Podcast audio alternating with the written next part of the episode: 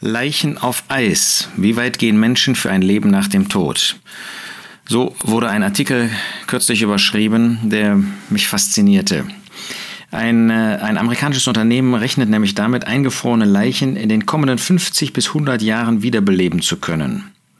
Sind das Auswüchse einer Gesellschaft, die den Tod verdrängt, aber der Wissenschaft alles zutraut? Da gibt es eine Unternehmerin, Linda Chamberlain, die ähm, behauptet, der Tod sei ein vorübergehender Zustand. Und tatsächlich ihr Unternehmen, Alcor genannt, lagert Leichname. Und zwar bei minus 196 Grad Celsius ähm, werden diese gestorbenen Menschen ähm, dann eben in eine Art Gefrierschrank überführt. Das Einlagen des Körpers kostet einmalig 200.000 Dollar. Wer nur den Kopf einfrieren lassen möchte, braucht nur 80.000 Dollar zu bezahlen. Vorher müssen die sogenannten Mitglieder 55 Dollar pro Monat äh, bezahlen, um einen Platz in diesem Tank sich reservieren zu lassen. Bisher gibt es, wie Sie das nennen, Patienten, 184 Patienten, also das heißt solche, die schon da eingefroren worden sind. 1370 Mitglieder, die da jeden Monat 55 Euro zahlen. Man ist der Meinung, dass die Medizinaltechnik bald so weit fortgeschritten ist, also dieses Unternehmen meint das, äh, dass man diese Leute wieder aufwecken, wieder beleben lassen könnte. Aber äh, schon bei dem Einfrieren gibt es große Schwierigkeiten. Ähm, Leichen können nämlich nicht einfach in einen Gefrierschrank gelegt werden, weil sich dann aus dem Wasser im Körper Eiskristalle bilden. Und äh, dann natürlich sofort Schäden, erst mindestens mal kleine Schäden innerhalb jeder einzelnen Zelle anrichten. Das verhindern ähm, diese sogenannten Kryoniker, also dieses Unternehmen, dadurch, dass sie den Toten erstmal Frostschutzmittel eingeben und den Körper damit durchspülen.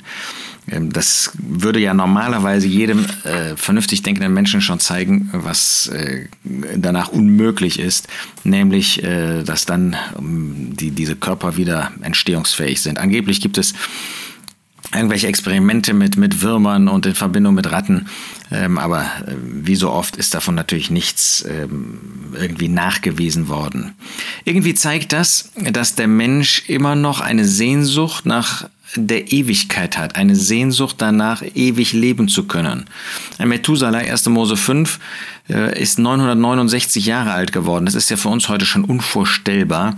Ähm, aber der Mensch meint irgendwie, und wenn er dafür Geld bezahlen kann, das ist in der katholischen Kirche für die Vergebung damals gewesen, und auch heute kann man ja dafür noch zahlen, ähm, aber da ist es eben, da kann man eben 80.000 Euro zahlen oder Dollar zahlen oder 200.000 Dollar und ähm, ist dann der Meinung, dass man auf diesem Wege mehr oder weniger ewig leben kann.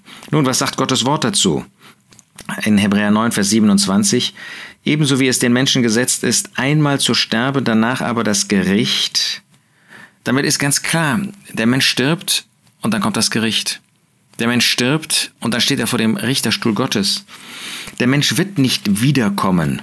Ähm, in Lukas 16, in dieser äh, gleichnishaften Begebenheit, finden wir, ähm, dass da jemand, der gestorben war, natürlich irgendwie nicht äh, sich bewusst war, dieser reiche Mann, dass er nicht wieder zurückkommen kann. Er sprach dazu Abraham, ich bitte dich nun, Vater, dass du ihn, Lazarus, in das Haus meines Vaters sendest, denn ich habe fünf Brüder, damit er sie dringend warne, damit nicht auch sie an diesen Ort der Qual kommen. Man kann dieser Qual, man kann der, äh, dem Hades, man kann der Hölle nicht dadurch entkommen, dass man seinen Körper einfriert. Da ist zwar der Körper eingefroren, aber die Seele ist längst dann schon an dem Ort, entweder an dem, in dem Hades, entweder an dem Ort der Qual oder in dem Paradies, dem Ort des Glücks. Abraham aber spricht zu ihm, zu diesem reichen Mann, das heißt zu seiner Seele da in dem Hades, Lukas 16, Vers 29, sie haben Moses und die Propheten, mögen sie auf diese hören. Er aber sprach, nein, Vater Abraham, sondern wenn jemand von den Toten zu ihnen geht, werden sie Buße tun. Er aber sprach zu ihnen, zu ihm, wenn sie nicht auf Mose und die Propheten hören, werden sie auch nicht überzeugt werden, wenn jemand aus den Toten aufersteht. Ist uns das klar? Es gibt nur den Tod und dann das Gericht. Es gibt das Wort Gottes, das uns deutlich macht, dass wir uns bekehren müssen. Wir können dem Tod nicht entrinnen.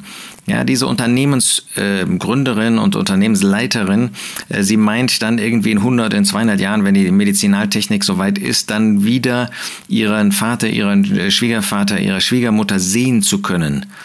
Ja, vielleicht wird sie die viel, viel eher sehen, die Seelen, und zwar im Hades. Nun, wir wissen nicht, was es da überhaupt für einen Sehen gibt, ob man da einander sehen kann. Ähm, aber jedenfalls wird es nicht der Körper sein, der ähm, wieder dann aus dem Gefrierzustand äh, zurückgeholt wird und dann Leben bewirkt. Ja, es gibt ein, eine Auferstehung und äh, davon spricht der Herr Jesus mehrfach. Ähm, in Johannes 6 ist äh, ganz klar, dass er deutlich macht, dass es zwei Zielorte gibt für die Auferstehung. Entschuldigung, in Johannes 5.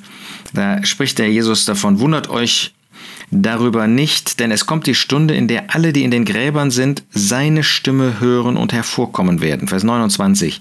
Die das Gute getan haben zur Auferstehung des Lebens, die aber das Böse verübt haben zur Auferstehung des Gerichts.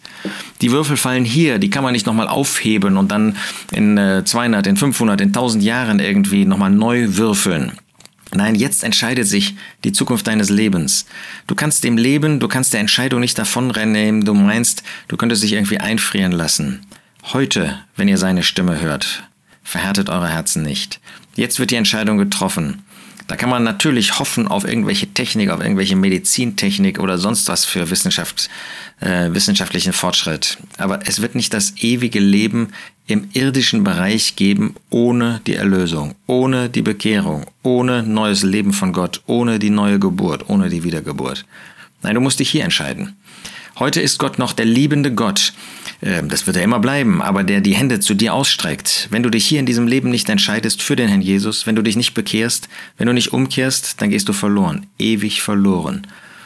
Und das wünsche ich dir nicht, sondern dass du Jesus als Retter annimmst. Dann brauchst du solche ähm, Methoden nicht, wo Menschen anderen Menschen Geld aus der Tasche ziehen, ähm, weil sie eben damit rechnen, dass Menschen irgendwie noch hängen daran, ähm, ewig zu leben und sich nicht bekehren wollen, nicht die Gnade annehmen wollen. Das will der Mensch nicht, als Empfänger der Gnade sein.